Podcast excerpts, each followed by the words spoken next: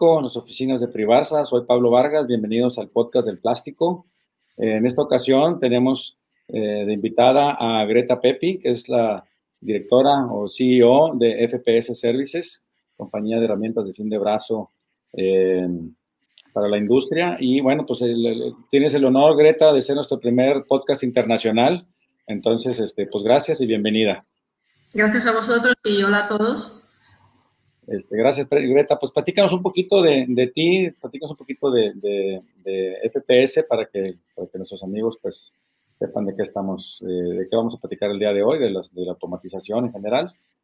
Sí, y bueno, eh, FPS es una empresa que ha nacido gracias a la experiencia de mi padre, digamos, es una empresa de familia que ha nacido en 2003 como empresa individual en Italia y luego ha empezado su, como su carrera, como su crecimiento en, en, el mundo del plástico.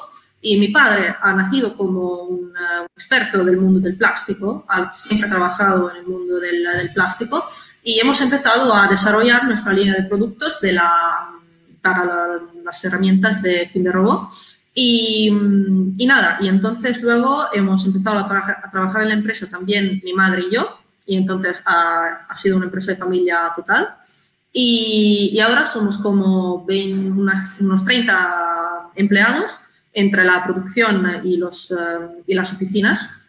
Y, y trabajamos uh, básicamente con, con, todo el mundo para, para la venta de las, uh, de las herramientas de fin de brazo desarrollamos soluciones, uh, como, como, decir, um, personalizadas para los clientes y, y, ven, y, vendemos también solamente los componentes para la, el desarrollo de las, de las herramientas. Y trabajamos con una, con una red de proveedores en toda Europa y, y en América también. Y, um, y, nada, y hacemos el 80% de, de export, básicamente. Entonces, ¿En, qué, ¿En, qué, año arrancaron? ¿En qué año tiene GPS? ¿En qué año entré yo? En. ¿En qué año empezó la compañía? Bueno, la compañía empezó en 2006. 2006, okay. y, 2006 exacto. Y luego, uh, en 2014 llegué yo y en el 2016 mi madre. Yo entré como cuando estaba todavía estudiando en la universidad y, y mi madre entró luego. Y mientras que yo estudiaba en la universidad, básicamente me ocupaba del catálogo y de la y nada más, porque he trabajado solamente 10 horas al día, 10 horas al, a la semana, perdón. Ah, okay. Y cuando terminé, el, cuando terminé la, la, universidad, entré como en la oficina de back office eh, de, comercial, de, de, las órdenes de los clientes, de los envíos y de los uh, correos y todo. Y, y luego, uh, cuando, cuando había una, una necesidad, uh, porque ya no había una persona que se ocupaba de esto, me ocupé de la oficina de los proveedores y de las uh, soluciones personalizadas, o sea, de la, no, del desarrollo, no es el desarrollo de la herramienta de fin de robot, pero de la, um, cuando tenía que ordenar todas las cosas a los proveedores para construirlas, digamos. Perfecto, muy bien. Y, y bueno, platica un poquito cómo, cómo está la, la eh, sé que en Europa el, el, tema de la automatización pues tiene muchos años, ustedes son los pioneros en, en todo este tema. Eh, y en estos, en estos tiempos, ¿qué tan automatizados están, por decir, de, de, de, de, 100 máquinas o de 100 empresas? ¿Cuántas tendrán algún proceso de automatización? Eh, ¿Tenemos una idea más o menos por ahí? Bueno, eh, en Europa, digamos que ha nacido la, la idea de la industria 4.0 eh, y esto seguramente se ha desarrollado en toda Europa y uh, ha uh, involucrado a mu muchos procesos de la automatización, sobre todo porque digamos que mm, el, o sea, el, uh, la 4.0 te permite de, te permite de, de controlar el, proce el proceso de, de, automatización y de todo el proceso de producción de una empresa. Y esto te ayuda a controlar lo que te pasa en la empresa y lo que y controlar la, el control de las, de las piezas y um, seguro te ayuda también a um, anticipar los errores que podrías hacer porque te ayuda a uh, controlar desde el principio el proceso. O sea que te ayuda uh, a programar la, producción y aumentar la calidad. Y esto uh, nos ayuda también porque en un tiempo en un tiempo normal te ayuda a producir las piezas correctas y las piezas con una menor cantidad de errores. Y... Eh, esto es hablando de la industria 4.0 en particular, pero yo, yo me un en cuanto a la automatización básica que para nosotros, pues la automatización ya, ya a partir de un robot de una banda transportadora, de estos, eh, que bueno, ¿no? y que, que en Alemania la parte de la automatización, robotización por el alto costo de la mano de obra en Europa. Claro, han, eh, han, aumentado seguramente los controles que han puesto sobre los robots y sobre las manos de robot, como sensores y como eh, los controles de los axis en, los, eh, en las máquinas. Ya han empezado a hacer como actividades de, de, insertaje, de mm, como que toman las piezas y la apoyan sobre un conveyor o esto, y entonces seguro que en Europa, por, para reducir también los em, los espacios, digamos, que van a ocupar eh, las, eh, las, máquinas, te, te, ayudan por esto. Y, y como el, el, gaste para la mano de obra de una persona en Europa, como sabremos, en algunas partes de Europa es más alta que en otras partes de Europa, la automatización a través de los robots y de los, eh, y de los procesos automatizados nos ayuda a reducir el coste de esto también. Claro, básicamente, si no, pues en Europa, si no tienes el proceso automatizado, prácticamente no pudieras competir, ¿no? Exactamente, porque mm, en algunos países, porque en otros, en algunos países como que tenemos un coste, de, eh, un gaste de, la, de, las personas más bajos, pero aumenta el riesgo de eh, bajar la calidad y el riesgo de aumentar los errores, digamos y por esto preferimos tener los procesos automatizados y utilizar como robots que se pongan al lado de las personas para que eh, se hagan algunos procesos a través de los robots y algunos procesos que sigan eh, en manos de las personas. Y en, automatización o en, herramientas, en robots estamos hablando también no solamente de sacar las piezas de la máquina y colocarlos en algún lado, sino también procesos posteriores, ¿verdad? Exacto. de, sino procesos como nosotros decimos como procesos que, colaborativos, digamos. O sea que por un lado hay la persona que trabaja y por el otro hay, la, hay el robot que hace una parte del trabajo y luego vuelve la persona a hacerlo. Okay. En Europa se utiliza mucho esto, digamos. Sí, ¿y cómo ves al, resto del mundo? ¿no? En Estados Unidos, ¿qué, eh, ¿qué, tan automatizado está con respecto a Europa? Eh, bueno, seguramente eh, la industria 4.0 Mm, está menos, está menos presente en Europa y en Europa está un poco más avanzada en, eh, en el desarrollo de los, de los, robots y de la, de la automatización. Seguramente los robots que ven que mm, se, se, utilizan en, en, América son diferentes de lo que se utilizan en, en Europa y han eh, puesto menos, menos ojo en Europa, en, en, América sobre algunos tipos de robots, lo que hablaba antes de los robots colaborativos, y mm, que en Europa se utilizan mucho, pero eh, ahora en América no. Y en América, sobre todo, em, las dimensiones de los robots son diferentes, porque en América eh, se utilizan mucho los robots más eh, de grandes dimensiones, en Europa se, es más fácil reducir los las dimensiones para que se reduzcan los espacios de la, de la máquina, de la automatización. Claro, sí, bueno, en Europa siempre se tiene esa restricción, son dos, son dos restricciones que mencionas, ¿no? Una es el, costo de mano de obra que es alto y otra es que los espacios también son más limitados en, Europa, ¿no? El costo de la tierra y, la disponibilidad de las, para las empresas. Exacto. He visitado algunos eh, clientes eh, en este año y he visto que tienen de verdad un espacio muy limitado al lado de la, de la prensa, de la, de la injection molding, por, eh, para poner la máquina que, que, que haga todo el el proceso automatizado. O sea, se, claro. se pone complicado si tenemos también el robo grande, digamos. Muy bien. Sí, y, en, en, tus mercados dices que exportas el 80% de, de, lo que fabrican ustedes. Exacto. Los principales, ¿Tienes clientes en, en, qué partes del mundo tienen ustedes operaciones? o sea, mm, mm, principalmente en Europa, pero también estamos en India, en Estados Unidos, en México en, eh, en, en Sudamérica, eh, que hemos eh, hecho dos, tres automatizaciones para, para Brasil, para, para, el control de las cápsulas del café. Y, y Alemania es el, país que, el país que más nos, nos da, básicamente. Y, Y uh, también, um, también Inglaterra. También Inglaterra es muy, es muy fuerte y sobre todo para las herramientas de fin de robo, de fin de brazo. Claro.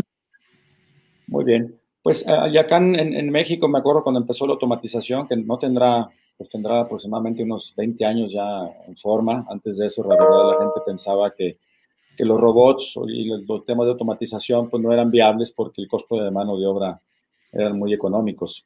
Eh, y la inversión, en, sobre todo en aquellos tiempos, en, en, en, robots o en herramientas, pues eran, eran muy altas y, difícilmente se, se, justificaban.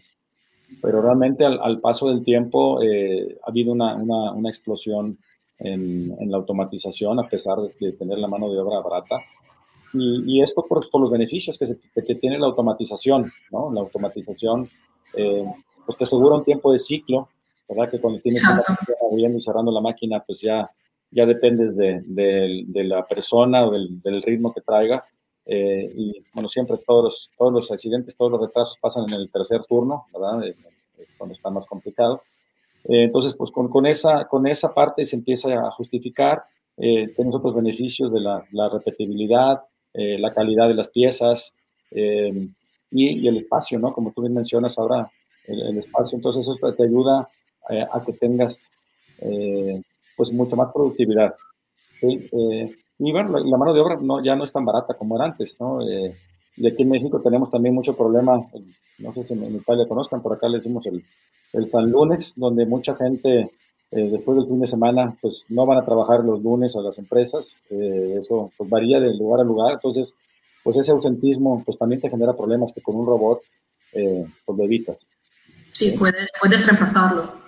Y además, eh, mano de obra barata no significa que después las piezas sean baratas, porque depende, como dijiste, del tiempo que, que necesita una persona para hacerlo. Neces eh, necesitas eh, tomar en cuenta de la, la, el, por el, porcentaje de, de, los errores que la persona puede hacer. Que claro, una máquina también puede hacerla, pero se puede reducir, porque como que la, la vas programando y luego el, el, el problema de, de los errores se reduce. Y, y, como dijiste, si una persona es ausente por, no sé, porque, eh, por ejemplo, el, el, el, ejemplo que dijiste tú, luego la empresa se, se, se para.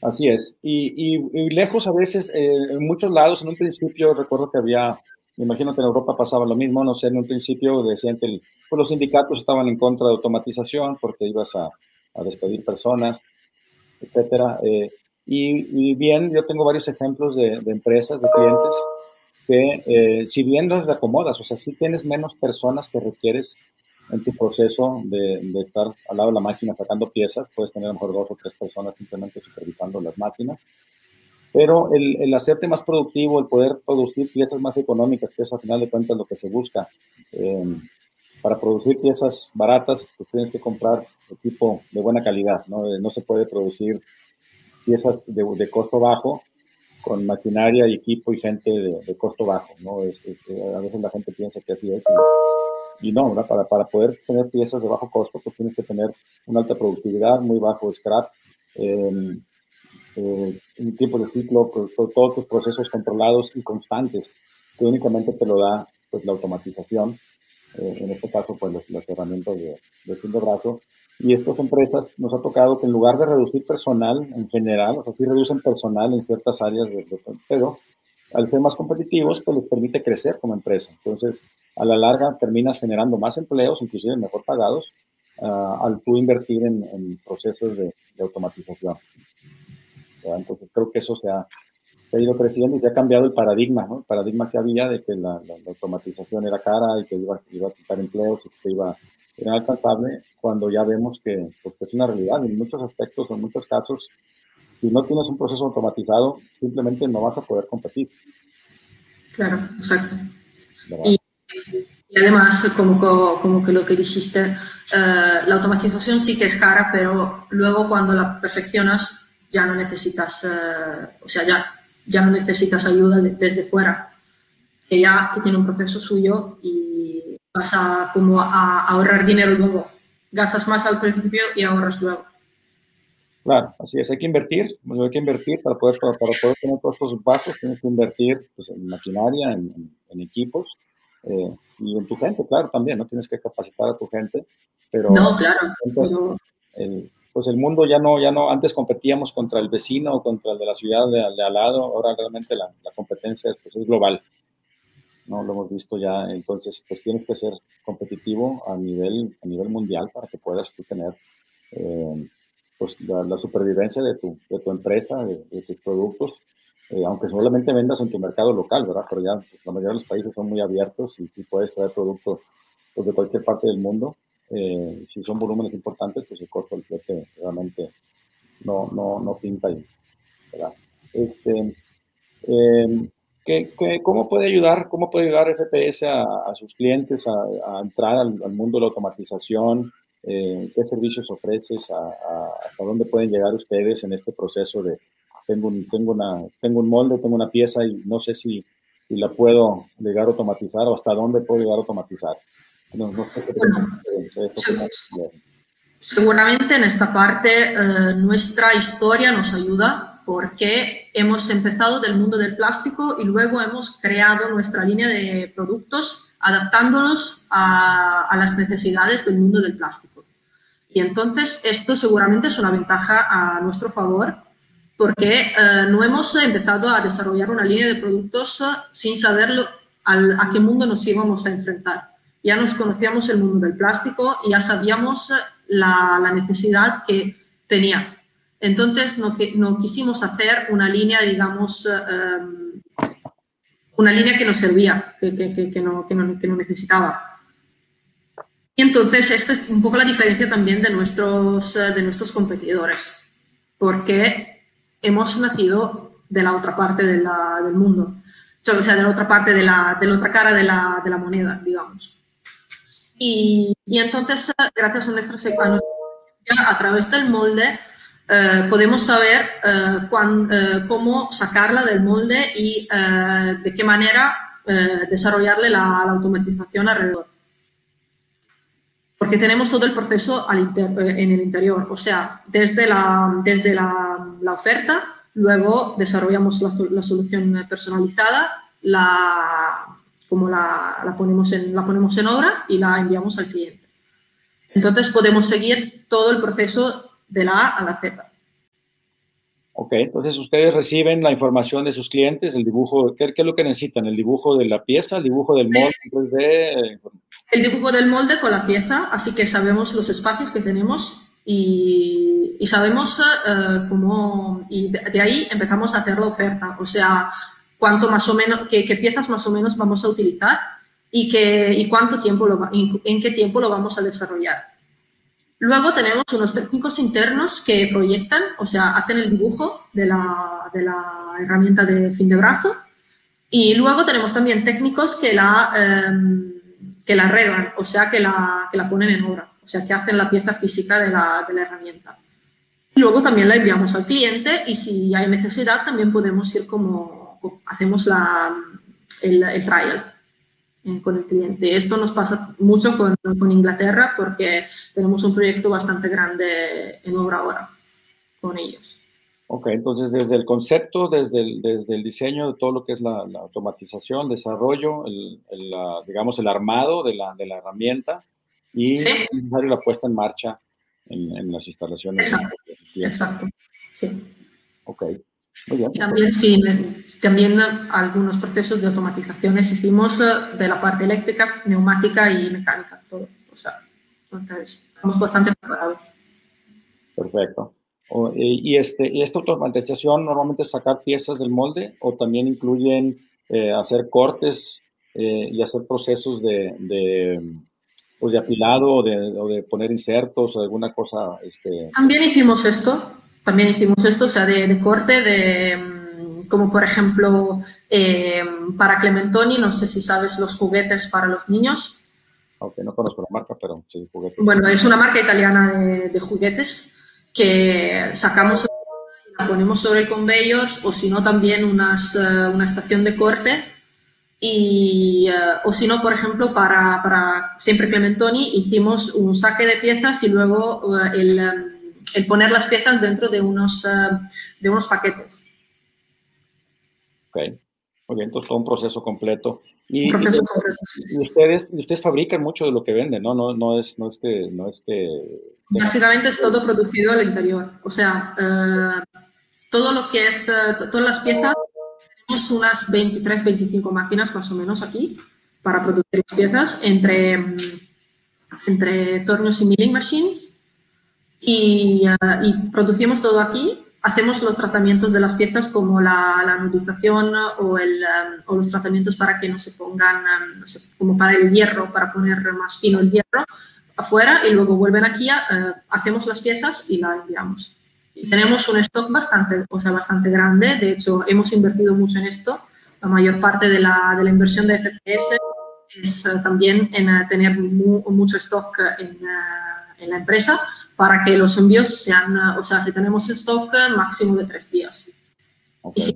Y si, tenemos stock también las partes eh, no, eh, asembladas, o sea que eh, tenemos unas piezas terminadas en, en, el stock y luego tenemos también algunas piezas que tenemos que solamente asemblarlas, o sea, solamente que producirlas y esto nos, nos, lleva máximo cuatro días y si no, si tenemos que producir las, las, piezas individuales, esto nos lleva unas dos semanitas, pero bueno, máximo dos semanas si tenemos las piezas. Ok, entonces el, el tiempo de entrega realmente es corto. Eh, sí, y el, poder fabricar también les da la flexibilidad de hacer algunas cosas especiales, ¿no? A veces se requiere eh, alguna herramienta que, que, tiene su catálogo completo, es muy grande, pero a veces alguna pieza no está dentro del catálogo, alguna medida, necesitas una medida más corta, más larga esa flexibilidad la tienen ustedes por ser fabricantes, ¿no? Es una gran ventaja. Exacto, exacto. Y por esto, porque tenemos eh, una, un stock muy grande y un catálogo muy grande, eh, somos muy rápidos también en encontrar una solución personalizada, como tenemos una gama de productos bastante varia. Perfecto, perfecto. Eh, ahora platícame, ahorita, bueno, pues el mundo estamos, estamos invadidos por el, por el COVID, nos ha afectado mucho. Italia fue uno de los países que más, que primero empezó en Europa y que ha sufrido los embates. Platícanos eh, la importancia de la automatización ahora con, la, con el mundo COVID. Eh, me imagino que ha subido, ¿no? Con, con gente, con, con, las restricciones, con, buscando tener menos personas trabajando en las calles. la automatización toma una relevancia todavía mayor, ¿no? Por cuestiones de seguridad. Claro, por cuestiones de seguridad y por cuestiones también de tiempo de producción, creo, porque como que han aumentado las, eh, las necesidades, por ejemplo, en el mundo de, eh, de la, como de, en el mundo de la, de, la, de la comida, por ejemplo, que han aumentado las, eh, las solicitudes de producción. a través de la automatización podemos decidir el tiempo de, el tiempo de producción y reducirlo. Y también a nosotros nos han pedido de producir mascarillas, por ejemplo. Y, y esto seguramente ha aumentado en las empresa, empresas farmacéuticas y empresas de comida. Esto seguramente eh, el COVID y la automatización se han eh, como juntado y, y, lo han ayudado. Ok, pues simplemente se ha reforzado, ¿verdad? Como bien dices, una, una es para incrementar la productividad o la producción de ciertos artículos, ya sea médicos, alimenticios, como bien dices tú, que ha subido, han tenido picos de demanda, los, todo lo que es las cuestiones de los geles, limpiadores y toda esta parte. Y también, como que nosotros trabajamos también con empresas de electrodomésticos, han aumentado, como que la gente se queda en tenía que estar en casa, han aumentado la, la compra de electrodomésticos y la, una empresa que trabaja con nosotros, un, un cliente nuestro, ha aumentado la producción el año pasado que, que, que, no te puedes imaginar. O sea, hizo que creo que un 20, un 15% más de, del año pasado. Sí, creo que lo mencionas, aquí también nos vimos ese, ese efecto y, y, siempre en toda crisis, en, todo, en, todo, en toda época complicada, siempre hay sectores a los que les va bien, se benefician.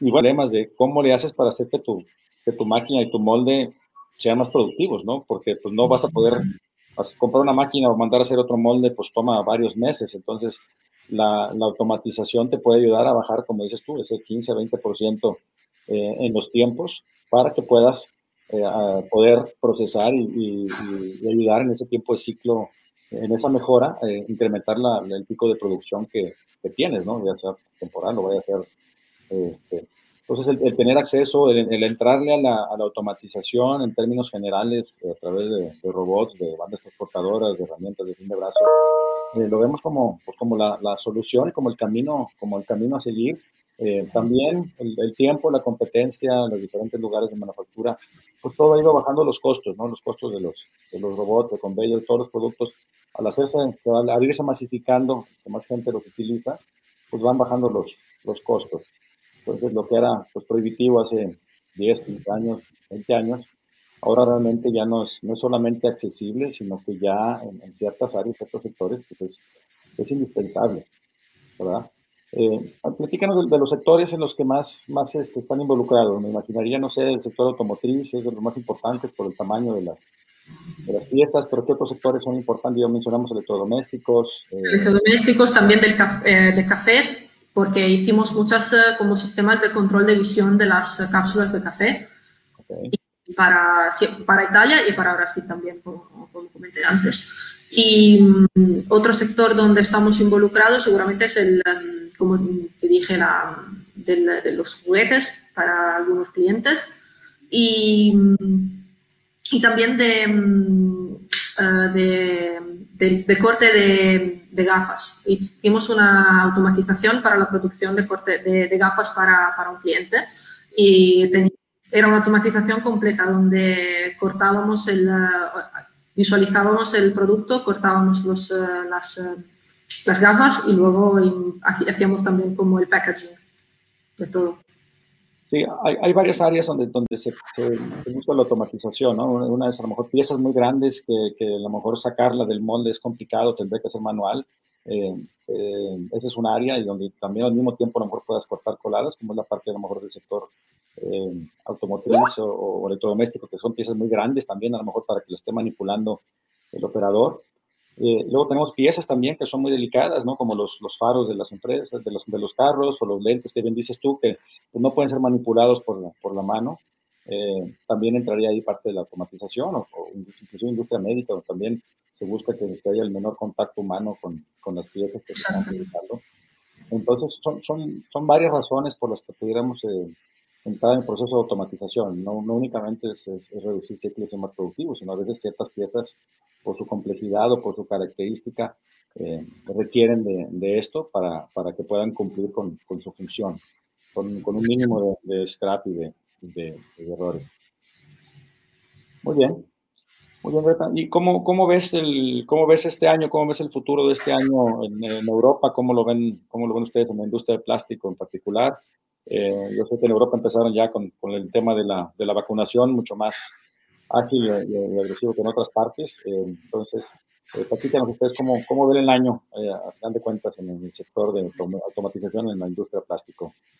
Bueno, eh, seguramente he visto que ha, ha, empezado de nuevo el mercado de, del automotive, desde cuando un poco, digamos, nos han dejado un poco en paz con el, la cuenta del COVID. Eh, ha vuelto a trabajar la, el, el, mundo del automotive y seguramente esta es la parte más importante para nuestro mercado. Y gracias a esto seguramente lo vemos, más, lo, lo vemos mejor de lo que era el año pasado. Y seguramente desde adelante lo que va a pasar en Europa es que eh, los, uh, los, carros básicamente se están volviendo todo en hybrid o en, en eléctricos, en carros eléctricos. Y entonces seguramente el mundo del plástico tendrá que adaptarse a esto y a, como que a cambiar el tipo de material de plástico y a ponerse más fino y más, y más liviano, más ligero. Y entonces eh, esto seguramente va a requerir una, más, eh, una precisión más alta de la herramienta y seguro que las herramientas de fin de brazo van a ser siempre más importantes porque como que van a aumentar las partes de plástico para ahorrar peso en, en carro eléctrico, porque como que los carros eléctricos tienen que consumir poco, porque más, más, más alto es el peso, más eh, van a consumir. Y entonces esto seguramente eh, de las herramientas de fin de brazo van siempre a ser más importantes y siempre va a ser más importantes también eh, la calidad y la precisión de la, de la, mano y de la herramienta. Y, y por esto eh, los, la automatización y el aumento del control que le damos a la, a la mano a través de la herramienta a través de los sensores, a través del control de los axis de los robots, seguramente esto va a ser una, una parte bastante importante del, del proceso. Claro, creo que lo mencionas. Sí, hay una, estuvo en los últimos dos o tres años como que había eh, ahí en, en particular en la industria automotriz, había una duda de si seguía, iban a seguir los autos diésel, si iban a seguir los autos de gasolina por un tiempo, o iba a seguir, o la tendencia iba a ser los autos eléctricos o híbridos. Creo que también esta pandemia ha dado el, el, tema y la pauta de todo lo que se está viviendo de, pues quizás un poquito más rápido lo pensado hacia, hacia lo eléctrico y lo híbrido, ¿verdad? Y como esto viene, pues eh, ahí la industria automotriz pues, siempre es punta de lanza y, y, cosas que se van a permear en otras áreas, pero entonces definitivamente eh, pues vienen nuevos, nuevos cambios, nuevos modelos, tienen que venir piezas más, más ligeras eh, para, para, como esto, aumentar la, la, autonomía de estos vehículos, ¿verdad? Que puedan, entre carga y carga, puedan durar más tiempo. Y ese es simplemente uno de los, de los sectores eh, pues importantes a, a, poner, a poner en, en pues, a, estar, a estar al pendiente, ¿no? y en, general, eh, bueno, aparte de industria automotriz, ¿Ven también ustedes una recuperación del, del mercado en general en el segundo semestre del año? Bueno, eh, por ahora ya hemos visto un, eh, un, aumento desde, para lo que concierne a nosotros, ya hemos visto una mejor situación de lo que teníamos el año pasado en el primer semestre y entonces estamos muy positivos que ya en el segundo semestre vaya aumentando y eh, mejorando aún más la situación. Y estamos eh, controlando y monitorizando la situación constantemente y como que eh, vemos, o sea, exportamos bastante, como dije antes, el 80% más o menos, y estamos bastante positivos sobre, sobre el tema por ahora. ¿Algún, ¿Algún producto, algún servicio, alguna, algún nuevo lanzamiento que vayan, tengan ustedes programados para este año? ¿Alguna novedad que nos puedas compartir en, en particular o va a seguir básicamente lo, este, lo mismo, alguna otra cosa que nos puedes decir? Seguramente no vamos a poner más ojo en las herramientas de, de, fin de brazo, vamos a invertir en esto y en la y en, en los en, la, en, el catálogo, digamos.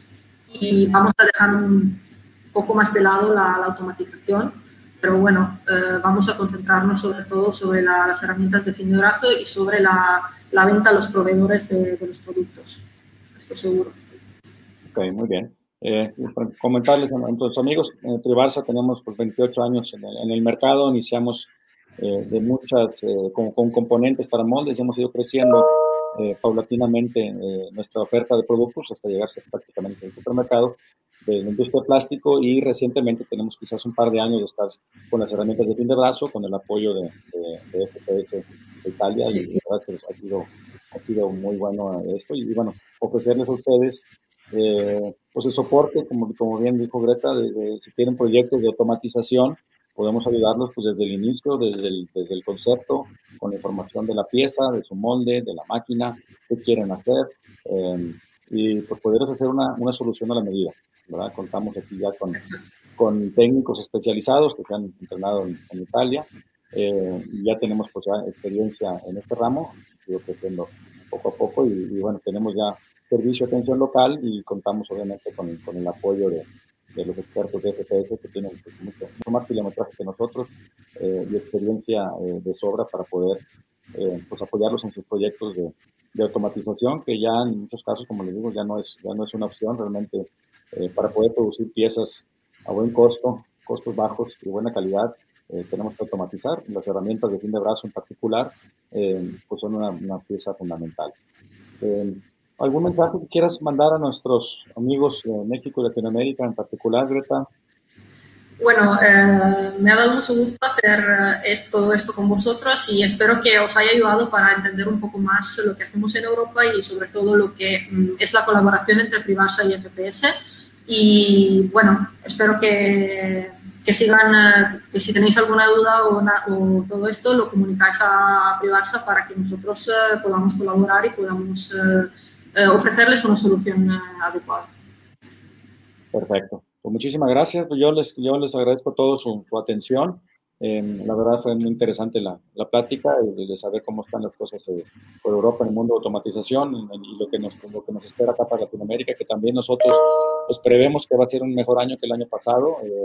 Eh, nuestro mercado estamos muy ligados a Estados Unidos. Estados Unidos también va muy fuerte en la cuestión de, de vacunas y yo creo que la, la, parte del segundo semestre del año será este, más importante. Entonces, pues tenemos que prepararnos, tenemos que prepararnos para estar listos y poder eh, enfrentar las nuevas demandas y poder hacer frente a los, a los retos que se nos vienen. Pues te agradezco mucho tu tiempo, Greta. Un saludo. Gracias a nosotros por la oportunidad. Con todo gusto. Saludos a tu papá y a todo el equipo de FPS y pues estamos en contacto. Seguramente. Muchas gracias. Muy buenas tardes por allá. Que estén muy bien. Hasta luego. Hasta luego.